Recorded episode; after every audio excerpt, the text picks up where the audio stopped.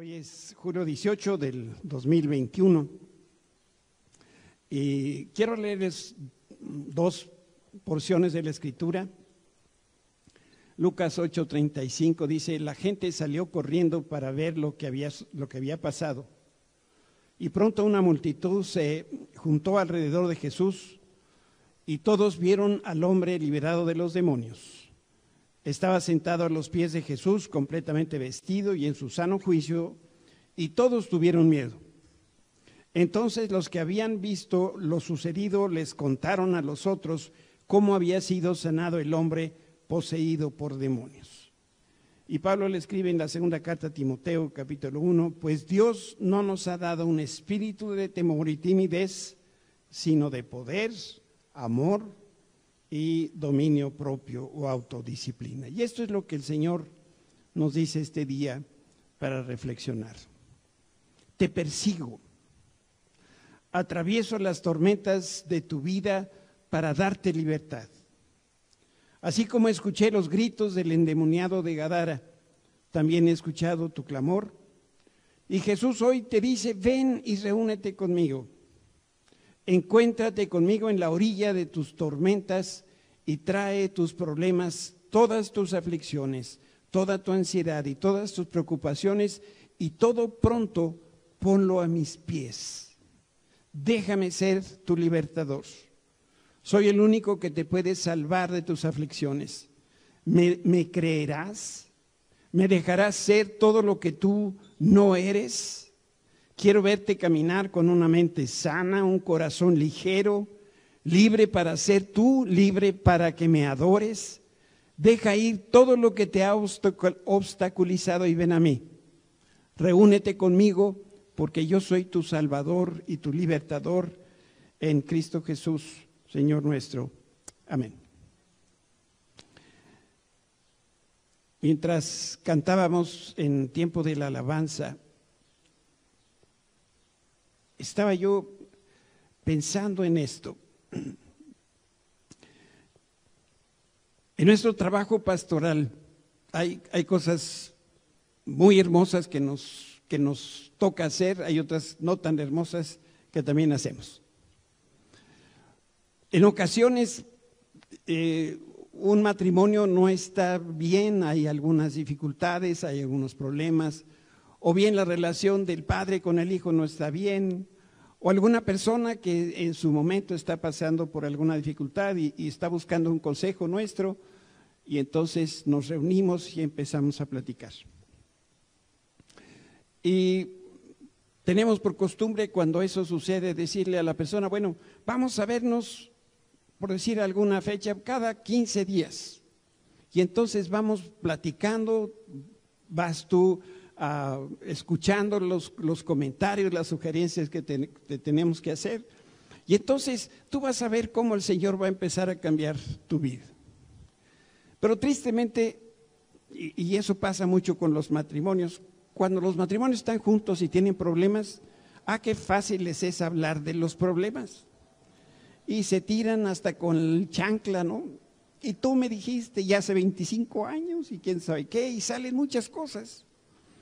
El problema es que esas dificultades que tienen salen el día que platicamos. Y el resto de los días de la semana, si son 15 días la que nos vamos a ver, no pasa nada en su vida. Yo les preguntaría, ¿qué tan rápido creen ustedes que se va a resolver el problema matrimonial? No se va a resolver, o se va a resolver muy poquito. Vamos a tener 10 años viéndonos cada 15 días y no pasa nada. Saben, el domingo es como un gimnasio.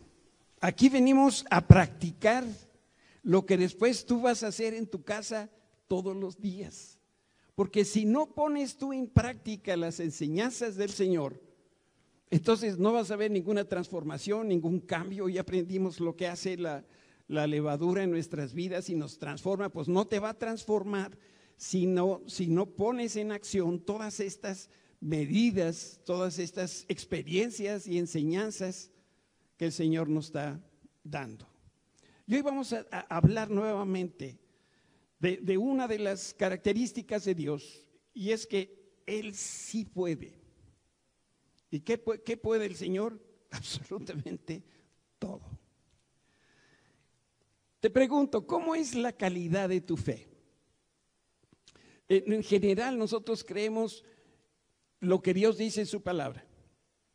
Lo leemos en la escritura, no tenemos ninguna dificultad, lo creemos. También creemos que el Señor es capaz de, de hacer todo lo que se necesite hacer. No tenemos tampoco ninguna duda de que Dios tiene un poder ilimitado, ¿verdad? Y cuando nosotros leemos las escrituras, nos asombramos de los milagros, de los portentos y decimos, pues claro, ahí están las escrituras, yo sí lo creo. Pero en el fondo yo no estoy muy seguro si en realidad yo creo lo que dice la Biblia, que Dios hace en otras personas, pero no estoy necesariamente muy convencido de que Dios haría lo mismo en mi vida. Mencionamos el domingo pasado, entre otros muchos personajes de la escritura, cómo Dios libró a Daniel de la fosa de los leones. Y les preguntaba yo, ¿y si tú, si, tú sabiendo que Dios te protege de, de los leones, te meterías tú una jaula con fieras? Y ahí como que ya nadie quiso contestar. Por eso digo, no estoy muy seguro si en realidad creemos que esos milagros que están en la escritura también nos pueden pasar a nosotros. Por eso es importante recordar que Dios sigue teniendo todo el poder en el cielo y en la tierra para hacer milagros. Si nosotros creemos en Dios, necesariamente tenemos que creer en los milagros. Si no, algo está chueca en nuestra fe. ¿Y de qué nos sirve creer en los milagros de otros si no son una realidad en nuestra propia vida? Dios quiere que creas que Dios sí puede, sí quiere hacer un milagro en tu vida. Por eso, quizá la pregunta entonces debería ser, ¿crees tú que para Dios tu caso es imposible?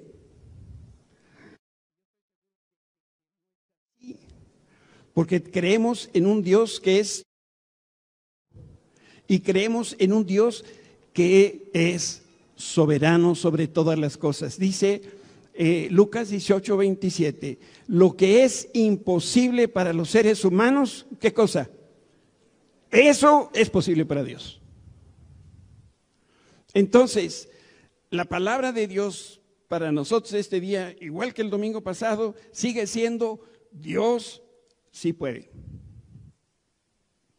Di conmigo, Dios, otra vez, Dios sí puede. Entonces, mañana, que no nos vamos a ver más que en la noche para la oración, cuando tú te despiertes, la primera cosa que le vas a decir, si estás casado y tienes esposa, le dices, oye esposa, ¿qué crees? Dios sí puede. Y luego con los hijos les vas a decir, Dios sí puede. Y llega el del gas, se va a asustar, pero pues no importa. Y le vas a decir, Dios sí puede. Necesitamos ejercitar lo que estamos aprendiendo hoy, mañana y todos los días de nuestra vida y creer y, declarar que Dios sí puede. Pues hoy te quiero mencionar a Senaquerib, Senaquerib y Ezequías. Uno es el bueno y el otro es el malo. Entonces, para que no te vayas a, tú a, a confundir, Ezequías es el bueno y el otro, ¿quién es? Senaquerib, él es el malo de la película. Entonces, cuando estemos leyendo en la Biblia de estos personajes, eh, para que tú no lo olvides, cuando hablemos de Ezequías, él es el bueno. Y resulta que Senaquerib mandó una carta muy fuerte, una carta ofensiva que iba dirigida a Ezequías. Y en ese documento se decía que Senaquerib estaba enterado de la confianza que Ezequías le tenía a Dios y que no le importaba lo que el Señor hiciera a favor de Israel. En, ese, en esa carta, que es breve y la vamos a leer en un momentito más, se incluye en el texto que los asirios, el ejército de los malos, habían destruido otras naciones que también habían confiado en sus dioses. Y como lo hizo con otros pueblos, Sennacherib, el malo, con los asirios, iba a matar a todos los habitantes de Judá. Judá es el reino del sur, el reino del norte es Israel. Y si no es así, es al revés. Pero de cualquier manera eran dos reinos. Pues cuando hay de dos, pues podemos escoger, ¿no? Entonces, estamos hablando del pueblo de Israel. ¿El pueblo de Israel es el pueblo bueno o el pueblo malo? El bueno, ¿verdad? ¿Y el pueblo de Asiria? El malo. Senaquerib es el, el malo. Ezequías es el perfecto. No, si yo decía que, ves hijo, bien listos y despiertos y todo lo demás. Hasta ayer yo vine hoy despierto. ¿Qué hizo Ezequías? Bueno, siendo el rey, no pidió consejo de sus generales, tampoco se preocupó de, aumentar su armamento militar, ni renunció a su llamado o a su responsabilidad, sino que Ezequías hizo tres cosas. Número uno, le dirigió, se dirigió a la, a la casa de Dios. Antes que otra cosa, fue al lugar donde estaba la presencia de Dios. Antes de asustarse, antes de, de, de, uy, qué barbaridad, ya vienen los asirios, nos van a matar, se fue a buscar al Señor. Después tomó la carta de Sennacherib y se la leyó al Señor. Y después pidió que interviniera el poder de Dios. Fíjese qué interesante, qué sencillo es la forma de enfrentar nuestros problemas. Viene la dificultad antes de que entres en pánico. Número uno, busca al Señor. Dos, ve a decirle al Señor lo que te preocupa o la amenaza o el problema que tú tengas y después pide que Dios intervenga de una manera poderosa. Dios es todopoderoso. Y como estamos aprendiendo, Dios sí puede. Y la respuesta de Dios fue asombrosa. Dice la escritura que esa misma noche el ángel del Señor dio muerte a 185 mil asirios. Dice la Biblia que fue el ángel del Señor. Y cuando se refiere al ángel del Señor está hablando de Dios mismo. Es decir, Dios adoptando una forma visible e incluso quizás hasta humana para poder intervenir y derrotar al ejército enemigo. Entonces, ¿quién es quien pelea nuestras batallas. Es el Señor.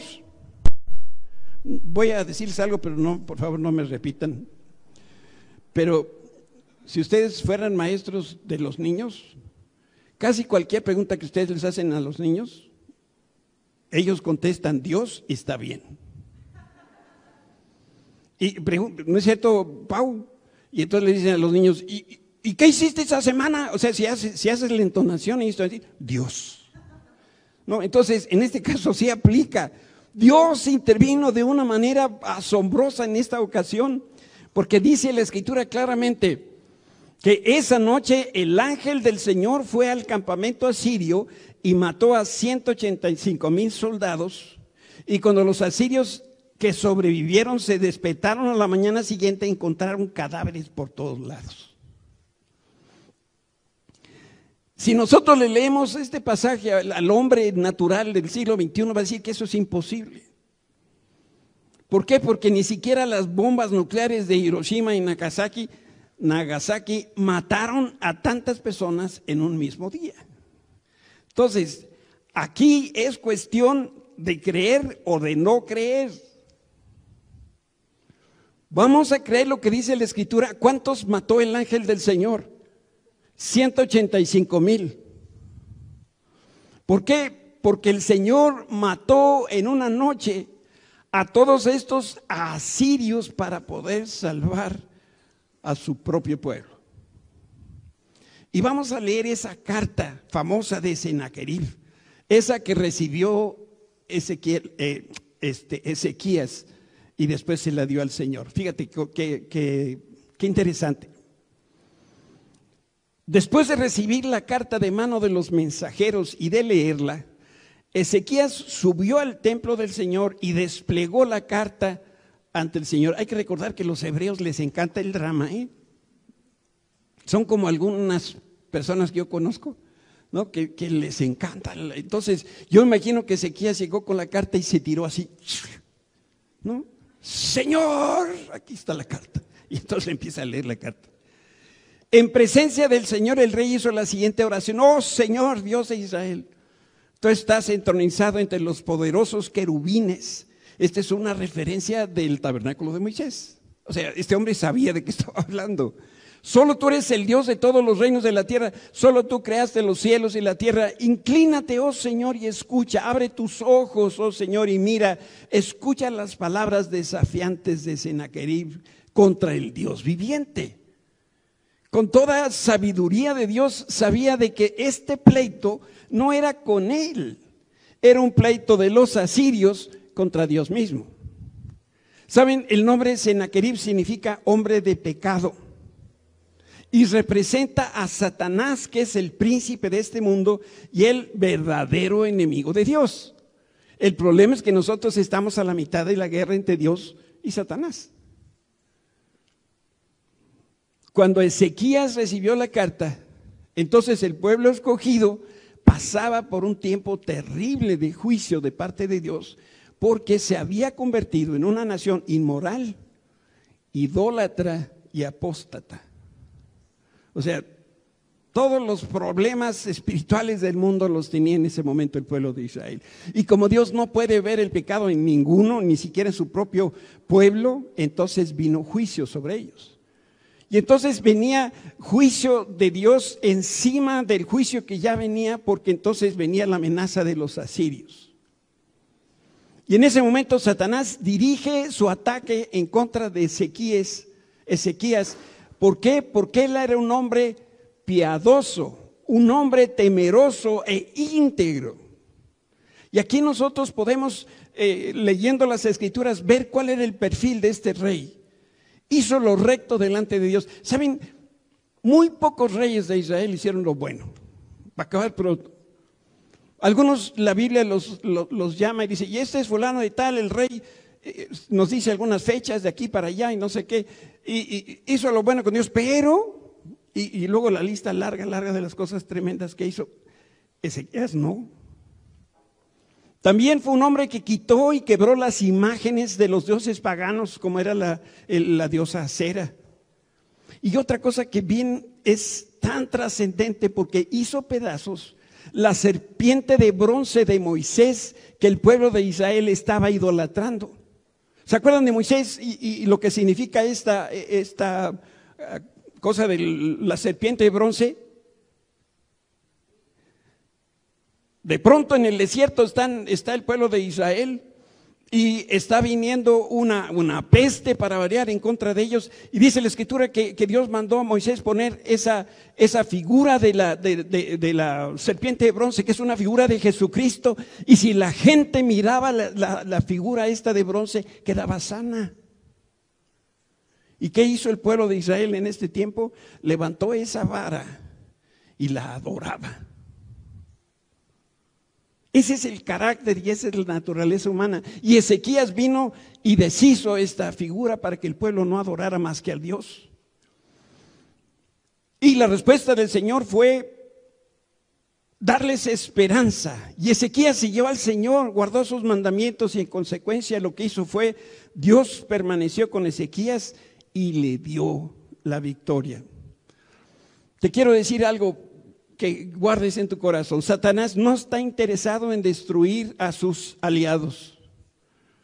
¿Para qué? Pues si son compadres en el mismo negocio.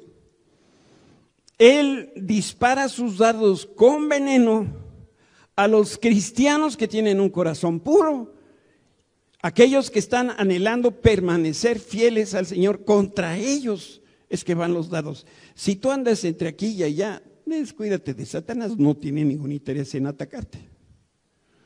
Hay personas cristianos, ¿verdad?, que todos le achacan a Satanás. Se les va el camión y dicen, Satanás se lo llevó. Pues no, levántate más temprano, cuando estés ahí, pues hace la parada y se va a parar. Todo es Satanás. El teléfono no jala. Satanás, salte de aquí. No tiene nada que ver. Satanás va en contra de los hombres que son temerosos de Dios. Y hasta ese momento de la historia, Judá era una nación esclava de los asirios, tenía que pagar tributos muy onerosos y además el pueblo vivía atemorizado, intimidado por el ejército enemigo, que era el ejército en ese momento más poderoso de la tierra. Y todo estuvo bien para los asirios mientras Judá pagaba todas las demandas que los asirios le imponían. Pero entonces Ezequías dio un paso trascendente. ¿Tú sabes qué es arrepentimiento? Yo voy en este camino, Dios me llama la atención y me dice, ese no es el camino. Y entonces volteo 180 grados y camino en el sentido contrario. Algunos creen que arrepentimiento es cuando yo voy mal y Dios me llama y me paro. Y luego, no, pues aquí me quedo. No pasa nada. La abstinencia no es la solución. La solución es 180 grados en el otro sentido. El pueblo de Israel necesitaba cambiar 100%, darle el, giro. Y entonces en ese momento lo que hizo Ezequías fue romper toda relación con los adversarios. Estamos hablando de David contra Goliat. ¿eh? Es como si Guatemala le hace la guerra contra los gringos. No tienen chance. No más darle por su lado a los opresores. Ezequías dejó de, hacer arreglos bajo la mesa, dejó de dar soborno, no volvió a pagar tributo y en ese preciso momento Ezequías entonces recibe la carta de Segnaquerib. Si no te has dado cuenta de lo que estoy hablando, estoy hablando de esto. En el preciso momento que renunciamos al mundo por completo, entonces, nuestra vida en las manos del Señor es cuando ocurre este ataque del maligno. Te lo vuelvo a leer porque creo que lo leí chueco. En el preciso momento que renunciamos al mundo y depositamos por completo nuestra vida en las manos del Señor, es cuando ocurre el ataque del maligno, no antes. Es cuando hemos dado convencidos de que íbamos mal y le damos la vuelta y empezamos a caminar en el otro sentido, en el de Dios, y entonces viene el ataque de Satanás. Antes de eso, ¿para qué se mete Satanás? Si vamos para allá, pues es su camino, está feliz. Si nos quedamos quietos, tampoco, no, no gana nada. Es cuando vamos en la dirección correcta, cuando las cosas empiezan a ponerse color de hormiga. Y en ese momento ahora sí, se abren las puertas del infierno y entonces van los dados dirigidos en contra de los hombres y de las mujeres que son temerosos de Dios. Por favor, nadie vaya a dudar que la intención de Satanás es molestarnos. Él nos quiere matar. Y entonces, cuando de verdad nosotros buscamos al Señor, es cuando vamos a ser severamente probados. Y la materia número uno que nosotros tenemos que aprobar se llama confianza en Dios. Saben, en este tiempo de pandemia, la prueba número uno de los creyentes no es el contagio, no son los problemas económicos, no son las relaciones que se han visto fracturadas por este modo de vida que llevamos ahora, no. El problema es que necesitamos decidir si le confiamos a Dios o no le confiamos. Por eso, piensen en esto de los asirios. ¿Quiénes eran? Así como Egipto, ¿se acuerdan? Cuando, cuando hubo hambre en, la tierra prometida y, el pueblo quería ir a Egipto porque decían, ahí hay oportunidades, ahí hay comida, ahí hay dinero. Y Dios le decía, no, no bajes a Egipto. Eh, los asirios es similar. ¿Quiénes eran los asirios? Bueno, déjame decirte, son un símbolo de prosperidad y poder, pero al mismo tiempo son los rumores del fracaso que amenaza nuestra vida. Rumores. aunque ande en valle de sombra o de muerte, no temeré mal alguno. El pasaje no dice, aunque ande en, la, en el valle de la muerte, no, nomás dice de sombra de muerte. ¿Está la muerte ahí? No, nomás la sombra. Es como la mano del muerto. Cuando te asustan con la mano del muerto, ¿está el muerto? No, nomás está la mano. Y entonces te sacuden la mano y entras en pánico. Cuando hablamos de asirios, hablamos de prosperidad, pero también hablamos del rumor que viene porque nos van a atacar y nos van a dejar en la miseria. El rumor de que ahora mismo que, termine la pandemia ya no teníamos ni, ni negocios, ni para dónde vamos a ir, ni chamba y quién sabe qué nos va a pasar. Creo yo que hay mucho que aprender, porque cuando nosotros estamos de verdad retorciéndonos en el dolor que provoca la prueba, cuando creemos que el calor del crisol ya no se aguanta y está pagando los últimos alientos de fuerza, es cuando aparece el enemigo para decirte, Dios no puede. Cuando estamos bien, si se apareciera Satanás, que diga lo que diga, yo estoy seguro en lo que confío, pero es cuando nosotros tambaleamos cuando se aparece Satanás y vienen los rumores. Satanás es el jefe de los asirios. Vamos a ver el pasaje. Con mucho cuidado. Mandaron llamar al rey Ezequías, pero el rey envió a tres funcionarios a recibir, a recibirlos.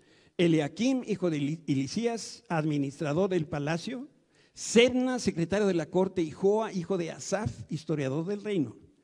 Entonces el jefe del Estado Mayor del rey asirio les dijo los, que, transmitieran a Ezequías este mensaje. El gran rey de Asiria dice, ¿en qué confías que te da tanta seguridad? Eh, otra de las traducciones de la Biblia dice, ¿qué confianza es esta en que te apoyas? ¿Acaso crees que simples palabras pueden sustituir la fuerza y la capacidad militar? ¿Con quién cuentas para haberte revelado contra mí? Dice Senaquerib. Esta era una, una, una acusación muy grande.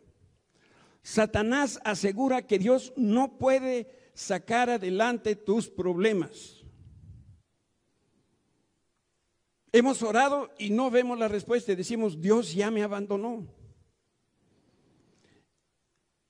Esto es una afirmación diciendo, vas de picada, tu fe no te sirve para nada.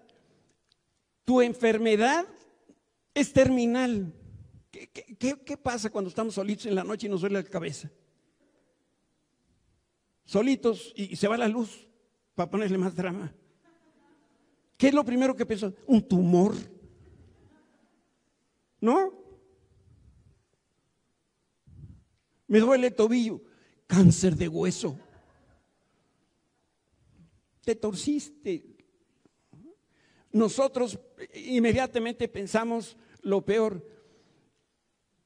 ¿Quién crees? ¿Quién quiere que crea Satanás que estás tan mal que ni Dios te puede ayudar? Hace unos días, cuando estábamos aquí con la pandemia, este, un día llega uno de mis hijos, varones, y me dice, papá, vamos a sacar el testamento. ¿Te habló el Señor o ese eres tú? No, papá, es que... Y bueno, pues ya tenemos testamento. Aquí sigo, hijo.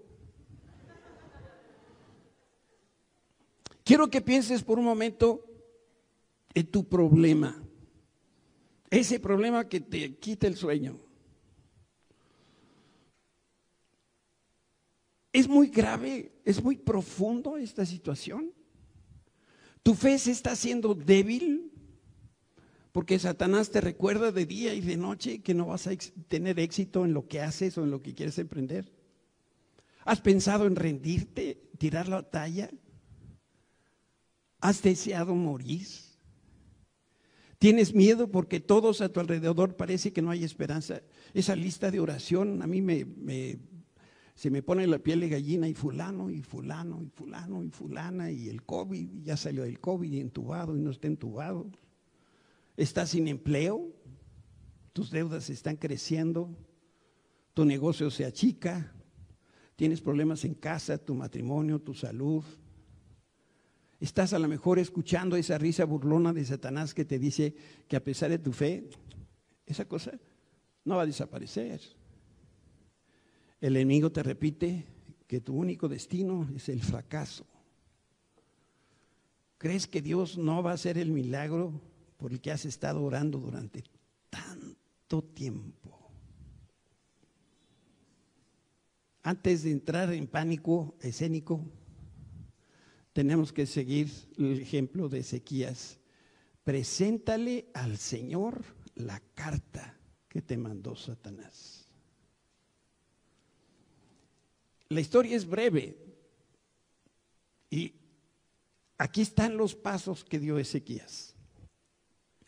Después de recibir la carta de mano de los mensajeros y de leerla, Ezequías subió al templo del Señor, desplegó la carta ante el Señor.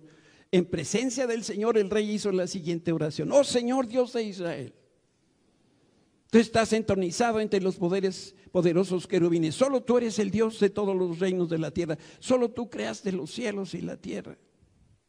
¿Sabes? Cuando los problemas están que te ahogan, lo mejor que podemos hacer es orar.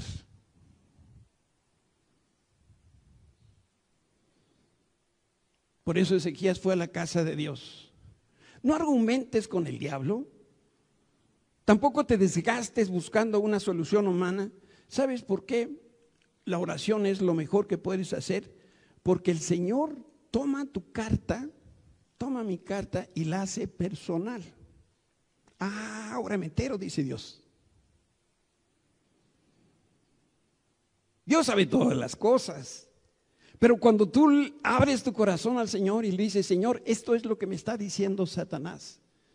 Es como si, Dios leyera, le llegara ese momento tu carta, Él empieza a, leer y, empieza entonces a escuchar ahí todas esas afrentas, todos esos engaños. Y lo que es realmente maravilloso es que entonces Dios dice, ah, eso te dijo Satanás. Pues Satanás lo está haciendo contra mí. Ahí la cosa cambia. ¿eh? Entonces la bronca no es conmigo, Señor. No. Ese pleito es entre Satanás y yo. Mira cómo, cómo dice la escritura. ¿A quién has estado desafiando y ridiculizando? ¿Contra quién levantaste la voz? ¿A quién miraste con ojos arrogantes? Fue al santo de Israel.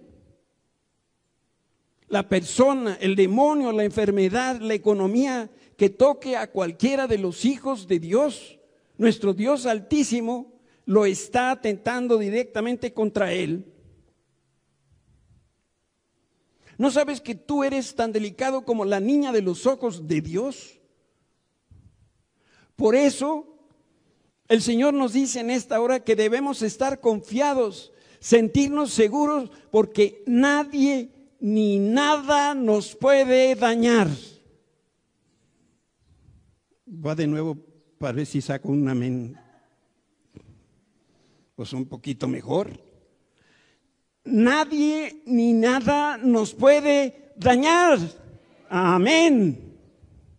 Miren cómo lo dice la escritura. Y esto dice el Señor acerca de Asiria. Ahí va la respuesta de Dios. Sus ejércitos no entrarán en Jerusalén ni siquiera lanzarán una sola flecha contra ella, no marcharán fuera de sus puertas contra sus escudos, ni levantarán terraplenes contra sus murallas. El rey regresará a su propia tierra por el mismo camino por donde vino. No entrará en esta ciudad, dice el Señor, por mi propia honra y por amor a mi siervo David, que aquí es una figura de Jesucristo, yo voy a defender esta ciudad y la voy a proteger. Y esa misma noche el Señor a 185 mil asirios con todo y sus armas que estaban ah, de lo mejor.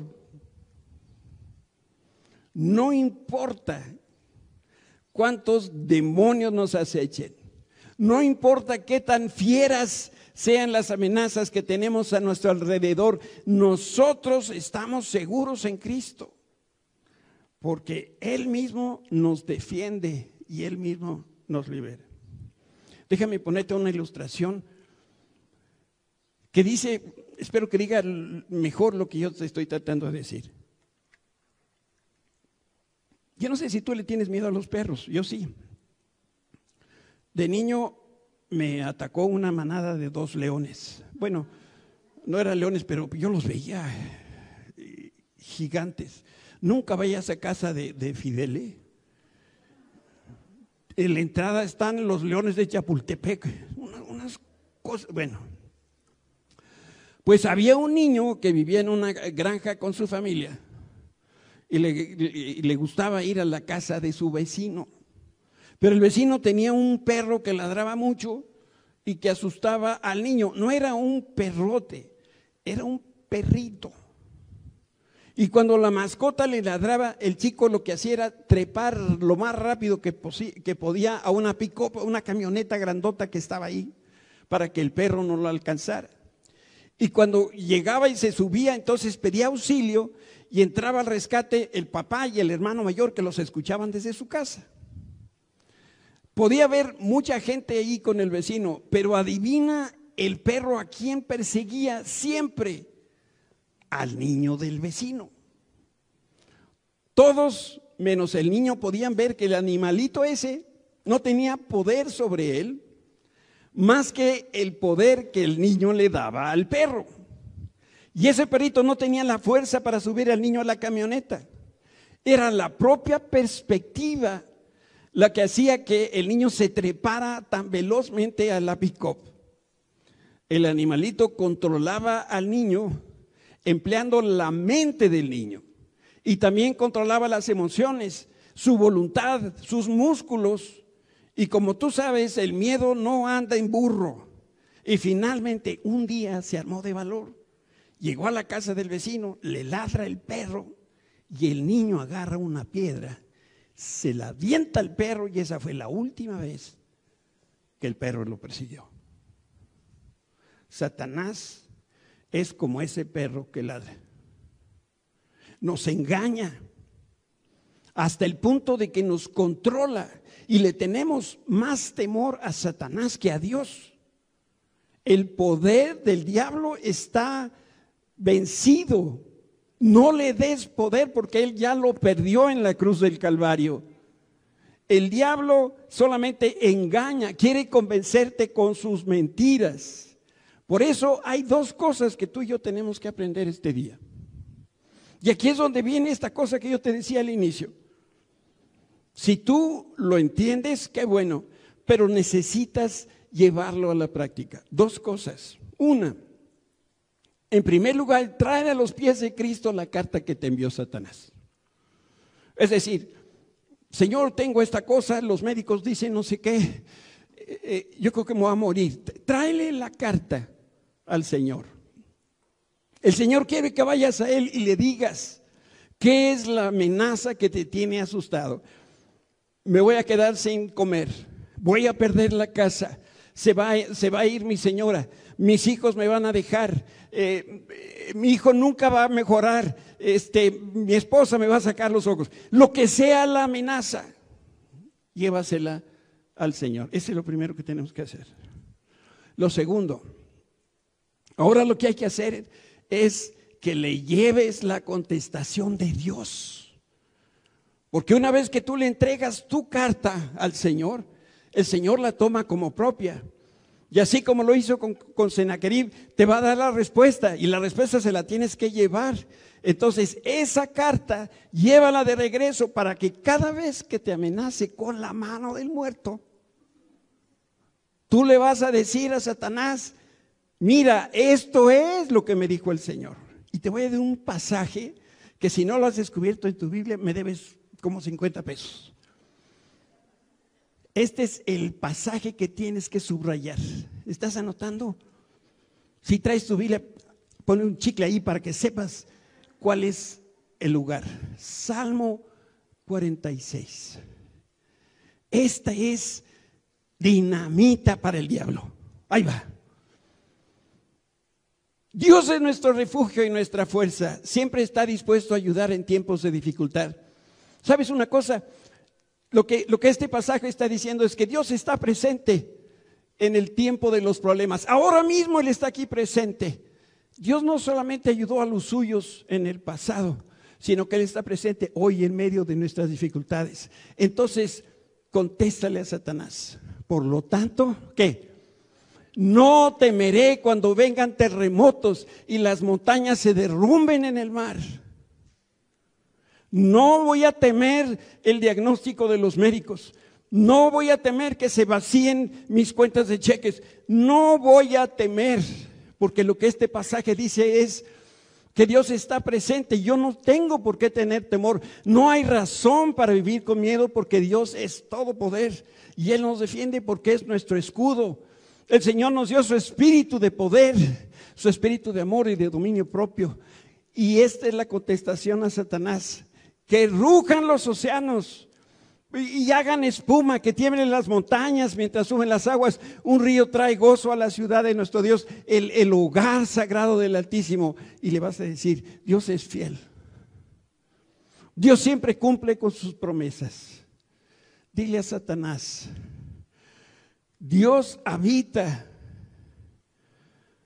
Dios habita en esta ciudad. No puede ser destruida. En cuanto despunte el día, Dios la va a proteger. Las naciones se encuentran en caos y sus reinos se desmoronan. La voz de Dios truena y la tierra se derrite. En otras palabras, mi cuerpo es templo del Espíritu Santo. Cristo habita en mí y no seré sacudido. Haga lo que haga. Haga lo que haga. El enemigo, nuestro Dios, lo va a destruir. Tú tienes que actuar. Tienes que creer. Tienes que llevarle al Señor en oración. Señor, esta es la acusación y escucha lo que Dios te quiere decir. Este salmo es precioso, es dinamita en contra de Satanás. Díselo de regreso, léele la, palabra, aplícala a tu vida. ¿Y sabes qué va a pasar? Se va de aquí. ¿Y la victoria de quién es? De Dios para mí.